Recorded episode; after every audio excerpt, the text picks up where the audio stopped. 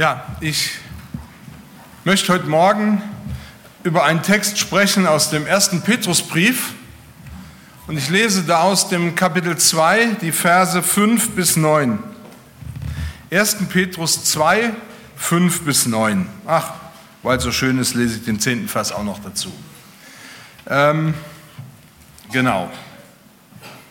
Und da heißt es, und auch ihr als lebendige Steine erbaut euch zum geistlichen Haus und zur heiligen Priesterschaft, zu Opfern, geistliche Opfer, die Gott wohlgefällig sind durch Jesus Christus. Darum steht in der Schrift, siehe, ich lege in Zion einen auserwählten, kostbaren Eckstein, und wer an ihn glaubt, der soll nicht zu Schanden werden. Für euch nun, die ihr glaubt, ist er kostbar, für die Ungläubigen aber ist der Stein, den die Bauleute verworfen haben, äh, zum Eckstein geworden und der zum Eckstein geworden ist, ein Stein des Anstoßes und ein Fels des Ärgernisses. Sie stoßen sich an ihm, weil sie nicht an das Wort glauben, wozu sie auch bestimmt sind. Ihr aber seid das auserwählte Geschlecht, die königliche Priesterschaft, das heilige Volk, das Volk des Eigentums, das ihr verkündigen sollt, die Wohltaten dessen, der euch berufen hat von der Finsternis zu seinem wunderbaren Licht die ihr einst nicht ein Volk wart, nun aber Gottes Volk seid, und einst nicht in Gnaden wart, nun aber in Gnaden seid. Ich bete nochmal. Vater, und ich danke dir, dass du uns dein Wort gegeben hast, und ich bitte dich, dass du uns durch deinen Heiligen Geist jetzt an die Hand nimmst und ganz auf dich ausrichtest, sodass wir sehen, wer du bist und was dein Wort sagt. Darum bitte ich dich im Namen Jesu. Amen.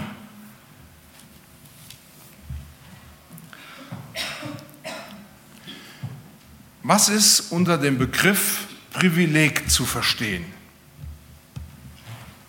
Der Begriff ist eigentlich schon ziemlich alt und er meint, ein Privileg ist ein Vorrecht, das einer einzelnen Person oder einer Personengruppe zuteil geworden ist oder zugeteilt worden ist. Ein Privileg ist ein Vorteil, eine Begünstigung und ist meist mit einem Recht verbunden. Im Mittelalter war der Begriff Privileg weitaus gebräuchlicher, als das heute ist. Und mit Privilegien verband man damals ähm, zum Beispiel Schenkungen, Steuerbefreiung war ein Privileg oder eben das Recht selber Münzen zu prägen oder ein eigenes Wappen zu tragen. Auch ein Titel zu tragen ist ein Privileg. Ein Privileg hebt normalerweise einen Menschen aus der großen Masse aller anderen Menschen heraus. Und privilegierte Menschen besitzen etwas, was man üblicherweise auch viele Leute empfinden, was anderen vorenthalten wird. Es wird nicht jedem zuteil ein Privileg. Und erst seit dem 19. Jahrhundert, als es um die Gleichberechtigung und die Gleichmachung allen, aller Sachen ging, hat man angefangen, in Privilegien etwas Schlechtes zu sehen, das überhaupt nicht positiv zu bewerten. Dabei sind Privilegien in der Hauptsache ein Geschenk oder eine Gunst, etwas Außergewöhnliches. Wenn ich mir überlege, was wir heute als Privileg werten könnten, dann fallen mir so Dinge ein wie zum Beispiel der Beamtenstatus oder dass wir überhaupt in der westlichen Welt leben. Die Olympiafackel tragen zu dürfen, dann die Olympiaflamme zu entzünden, ist ein Privileg. Ein Promi zu kennen, ist wahrscheinlich auch ein Privileg. Mein Vater hatte in seinem Auto immer ein Schild liegen von der Forstverwaltung, das ihn als Mitglied der Forstverwaltung auswies. Und das bedeutete, dass er überall im ganzen Wald auch die verbotenen Wege fahren durfte. Und ich kann euch sagen, das ist absolut genial, wenn man eine Abkürzung braucht. Ja, dann kann man das Schild an die Scheibe pinnen und dann kann man da durchfahren. Ein Privileg. Das kann manchmal recht praktisch sein, wenn man ein Privileg besitzt. Aber dabei ist das ja noch gar nicht alles, was man unter Privileg versteht. Ein Privileg kann auch sein, wenn ich beispielsweise bei einem außergewöhnlichen historischen Ereignis dabei war. Zum Beispiel als der amerikanische Präsident John F. Kennedy in Berlin war und dann die berühmten Worte gesagt hat, ich bin ein Berliner. Da war das klar, dass das ein außergewöhnlicher Moment war. Oder eben ein bisschen später zu unserer Zeit, als Barack Obama als zukünftiger US-Präsident in Berlin war, an der gleichen Stelle sagte er, Yes, we can. Und alle waren begeistert, ein historischer Moment. Oder eben auch ein historischer Moment, wenn du zu der Generation gehörst, die damals 1954 im Berner Wankdorf-Stadion saß und dort erlebte, wie Deutschland in einem unvergesslichen Spiel die Weltmeisterschaft zum ersten Mal im Fußball gewonnen hat. Oder eben du saßt in Rio 2014 und hast mitgekriegt, wie ein Wunder wahr geworden ist, was schon keiner mehr erwartet hat, dass wir Weltmeister werden. Ich möchte heute dir ein bisschen nahe bringen, was es heißt, zu Jesus zu gehören. Und ich möchte dir sagen, wenn du zu Jesus gehörst, wenn du an Jesus glaubst, und das macht unser Text ganz deutlich, dann gehörst du zu einer privilegierten Gesellschaft. Dann bist du ein privilegierter Mensch. Du gehörst zu einem neuen Volk. Dann wirst du einmal Zeuge sein eines überaus bewegenden Ereignisses. Die Renate hat eben vorgelesen, wie es ist, wenn wir vor dem Thron Gottes, wie Jesaja den Thron Gottes steht. Im Neuen Testament, in der Offenbarung wird genau das Gleiche nochmal beschrieben, wie es ist, wenn Menschen vor dem Thron Gottes stehen. Und das steht nämlich, berichtet Johannes, was er mit eigenen Augen gesehen hat. Da sagt er, danach sah ich und siehe eine große Schar, die niemand zählen konnte, aus allen Nationen, Stämmen und Völkern und aus allen Sprachen, die standen vor dem Thron und vor dem Lamm. Und mit Lamm ist Jesus gemeint. Angetan mit weißen Kleidern und mit Palmzweigen in ihren Händen. Und riefen mit großer Stimme, das Heil ist bei unserem Gott, der auf dem Thron sitzt und bei dem Lamm. Und alle Engel standen rings um den Thron und um die Ältesten und um die vier Wesen und fielen nieder vor dem Thron auf ihr Angesicht und beteten Gott an und sprachen Amen. Lob und Ehre und Weisheit und Dank und Preis und Kraft und Stärke sei unserem Gott von Ewigkeit zu Ewigkeit. Es ist ein unglaublich erhebender Augenblick. Also wenn du dich auf dieses Bild einlässt und verstehst, was dahinter steht, dann wirst du merken, dass das etwas ist, was du so noch nie gesehen hast. Und einen Jubel hören wirst, den du so noch nie gehört hast. Und ich weiß, wie das ist, wenn man irgendwo dazugehören will, weil man sagt, ich will doch irgendwo dabei sein. Ich will auch mal was Historisches erleben. Du, ich kann dir das sagen, du, du wirst, wenn du zu Jesus gehörst, einmal an dieser Stelle stehen und du wirst deine Palmen erheben und du wirst genauso anbeten und genau dieselben Worte sagen, Amen, Lob und Ehre und Weisheit und Dank und Preis und Kraft und Stärke sei unserem Gott von Ewigkeit zu Ewigkeit.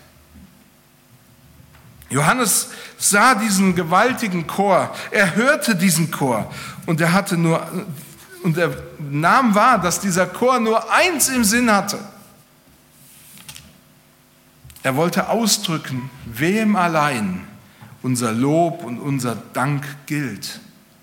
Es ist der Augenblick der Anbetung, wo nur das Lamm und der lebendige Gott selbst im Mittelpunkt steht.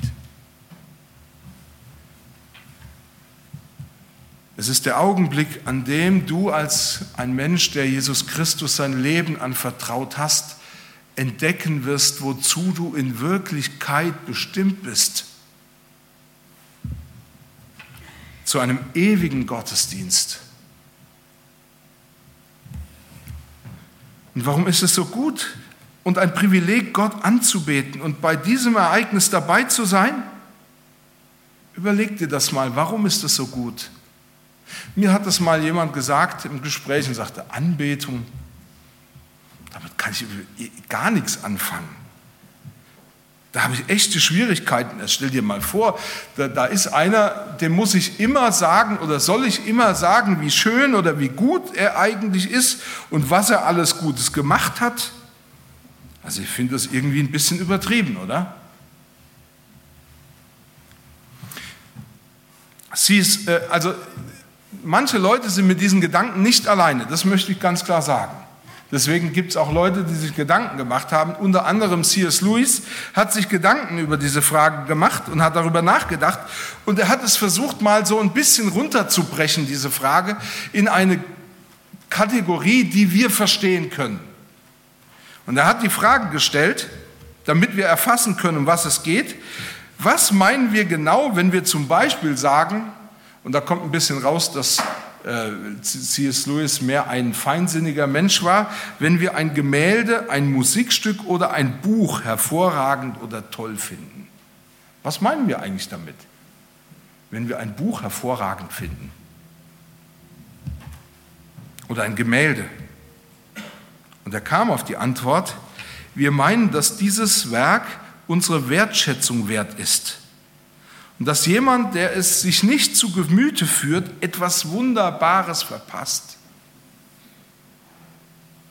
C.S. Lewis hat es auf die Anbetung übertragen und sagte, wenn Gott das Schönste und Größte überhaupt ist, das Wunderbare hinter allem Wunderbaren, dann bedeutet ihn zu loben und ihn zu bewundern schlicht, dass man wach ist dass man in der wirklichen Welt angekommen ist. Und dann sagt er, und wer dieses Lob verweigert, wahrscheinlich weil er es nicht gesehen hat. Und er schreibt, er ist schlimmer dran als ein Mensch, der total unmusikalisch ist, also auch die Schönheit der Musik nicht verstehen kann, oder jemand, der noch nie verliebt war, oder jemand, der keine Freunde hat fand es ein bisschen drastisch, aber letzten Endes ist es genau das, dass er sagte, das ist so erhaben.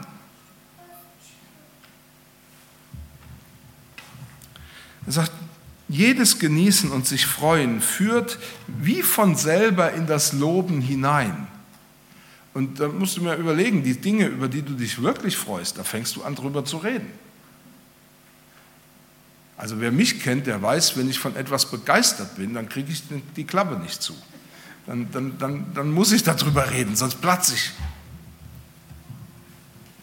C.S. Lewis schrieb, ich glaube, wir loben deshalb so gerne, was uns Freude bereitet, weil der Lobpreis die Freude nicht nur ausdrückt, sondern vervollständigt. Er ist die ihr bestimmte Vollendung. Also Lobpreis hat etwas mit Vollendung zu tun ist das Sahnehäubchen, ist das, was das Bild vollkommen macht. Es ist der köstlichste Augenblick in deinem Leben. Aber dieses Privileg bekommst du nur, wenn du zu Jesus Christus gehörst und an ihn glaubst. Ich hoffe, dass das deutlich wird.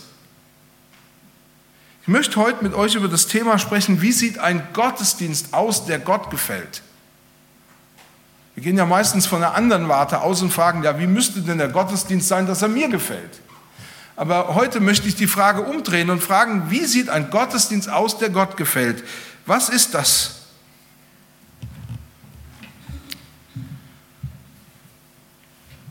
Und wir können nur richtig darüber nachdenken, wenn wir im Hinterkopf behalten, welch ein Privileg es ist, Gott zu dienen.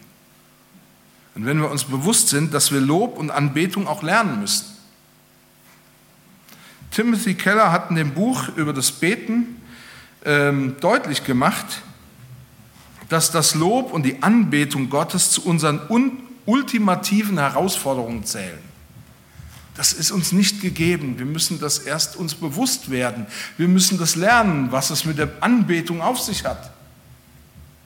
Darüber muss ich Gedanken verschwenden, muss mir Zeit nehmen. Und er schreibt, auch er ist da relativ klar, Entweder wir lernen es, Gott zu loben, oder wir leben in einem armseligen Schattenland. Und er schreibt, es reicht nicht, mit unseren grauen Zellen zu glauben, dass Gott uns liebt oder weise ist oder groß ist. Wir müssen ihn für diese Dinge preisen, preisen auch vor anderen. Wenn aus unserem Kopfwissen etwas werden soll, das unser Herz, ja unser Leben verändert. Und wenn wir jetzt gerade Anbetungszeit hatten, dann ging es ja vor allen Dingen darum, dass das, was wir im Kopf wissen, in unser Herz rutscht, dass wir das fühlen und dass wir das weitergeben zu dem, der da ist, dem lebendigen Gott selber. Und wie gesagt, aus dem Grund, weil das so wichtig ist, möchte ich heute anhand unseres Textes zeigen, was wir tun können, um Gott anbeten zu lernen, wie es oder um so Gott anzubeten, wie es verdient. Und ich habe zwei Dinge, die ich dazu eigentlich in, in der Hauptsache mit euch besprechen will. Das erste, was ich sagen will, ist, lerne, dass wahrer Gottesdienst deine ganze Aufmerksamkeit erfordert. Und ich glaube, dass das sehr wichtig ist, dass wir uns diesen Blick schenken lassen, dass es unsere Aufmerksamkeit erfordert, Gott zu loben. Ich bin manchmal so, dass ich so ich bin eigentlich nicht multitasking-mäßig, aber manchmal habe ich den Eindruck, ich versuche das. Ich versuche mit meiner Frau zu reden und nebenher noch irgendeinen Artikel in Facebook zu lesen. Das funktioniert irgendwie nicht. Gott will meine ganze Aufmerksamkeit. Und deswegen schreibt Petrus das auch. Und auch ihr als lebendige Steine erbaut euch selbst zum geistlichen Haus und zur heiligen Priesterschaft, zu Opfern, geistliche Opfer, die Gott wohlgefällig sind, durch Jesus Christus. Ich möchte nochmal auf Timothy Keller zurückkommen, der geschrieben hat, Loben lernen macht uns zu anderen Menschen. Und ich finde, er hat recht. Gott loben und ihn wirklich anzubeten, das müssen wir lernen. Und wir müssen verstehen, ein Gottesdienst, der Gott gefällt, beansprucht deine ganze Aufmerksamkeit. Du solltest dich immer wieder damit auseinandersetzen, mit wem du es zu tun hast. Dem lebendigen und gegenwärtigen Gott selbst. Auch wenn du betest, es ist wichtig, dass du dir Zeit nimmst, dir neu bewusst zu werden, mit wem du redest, dem lebendigen Gott selbst, dem erhabenen Gott selbst. Und du solltest vielleicht wissen, Anbetung, wie sie Gott gefällt, ist kein Stilmittel, um den Gottesdienst irgendwie aufzuhübschen oder aufzulockern, sondern eine Haltung, die du einnehmen kannst, um Gott gegenüber auszudrücken, dass du ihn liebst und dich über ihn freust. Petrus schrieb diesen Brief Gemeinden, die in der Hauptsache nicht aus jüdischen Gemeindegliedern bestanden haben. An Menschen, die, wie er sagt in Vers 10 in unserem Text, einmal nicht sein Volk waren, jetzt aber sein Volk sind. Also sie gehörten nicht dazu, jetzt gehören sie dazu. Und er wollte sie darüber aufklären, was es in Wahrheit bedeutet, zu Jesus zu gehören. Und er sagte ihnen, ihr seid in etwas völlig Neues hineingekommen. Juden wie Heiden wussten, dass man, um zu Gott zu gehören, oder zu Gott zu beten einen Tempel brauchte, zu dem man hinpilgerte, zu dem man sich hinwendete. Und er wusste ganz genau, um Gott zu opfern oder vor Gott zu treten, brauchte es einen Priester, der zwischen mich und Gott trat. Das wussten sowohl Juden als auch Heiden. Nirgends gab es den direkten Kontakt zu Gott oder zu den Göttern. Petrus sagte zu diesen gläubigen äh, Menschen, die, die das noch nicht wussten, das ist jetzt alles anders.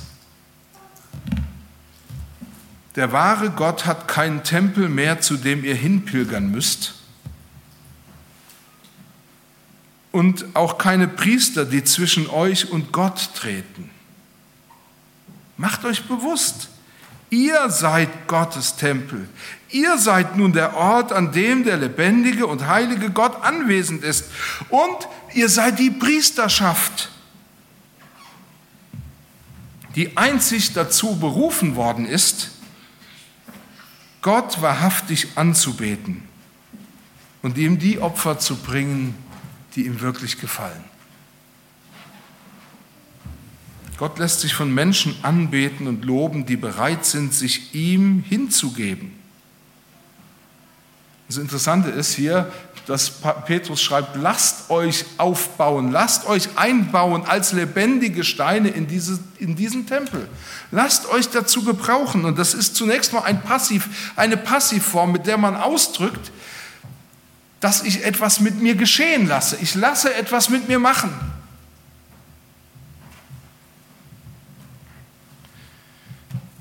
Das heißt, ich bin bereit, etwas mit mir machen zu lassen. Das, nennt, das verstehen wir unter Hingabe. Ich lasse etwas zu.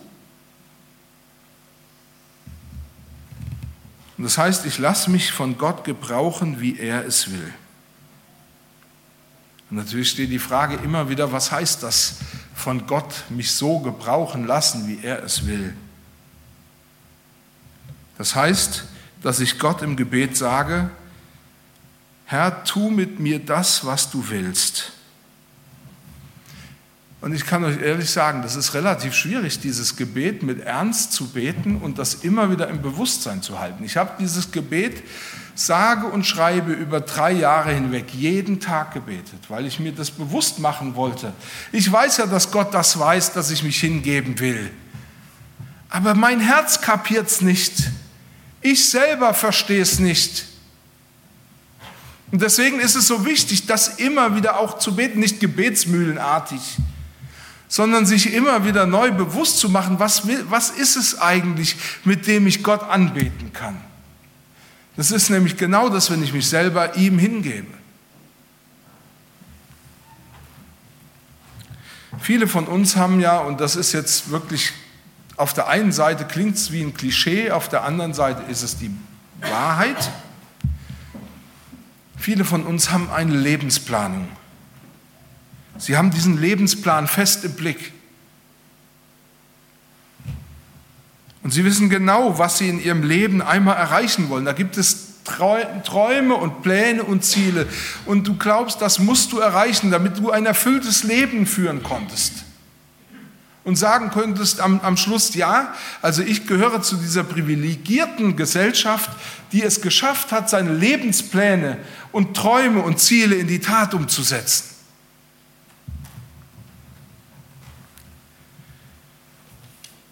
Das sind so Dinge, du willst einen guten Abschluss machen.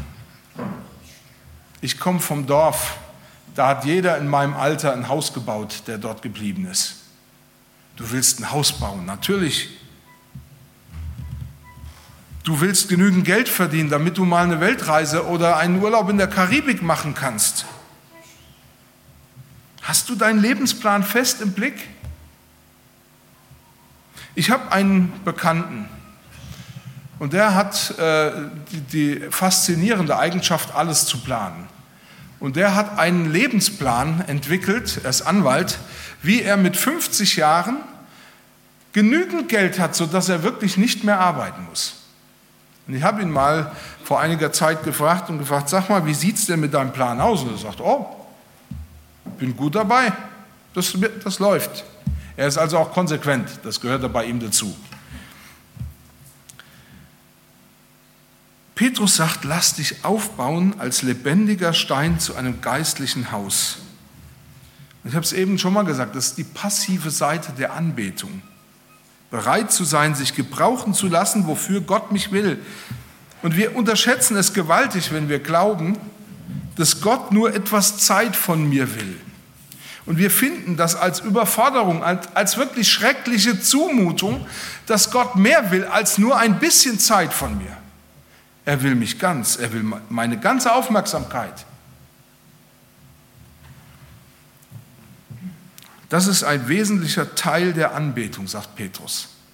Er will, dass du zu ihm sagst, ich hatte zwar vor, Maschinenbau zu studieren, aber jetzt hat Gott mich berufen, Menschen das Evangelium weiterzusagen. Also werde ich Menschen das Evangelium von Jesus Christus weitergeben. Es geht hier um die innere Bereitschaft, ihm allein zu dienen. Und ich muss feststellen, schon allein diese Haltung, ihm allein dienen zu wollen, ist so radikal. Sie ordnet nämlich mein Leben neu, richtet mich völlig neu aus. Und ich möchte dir das noch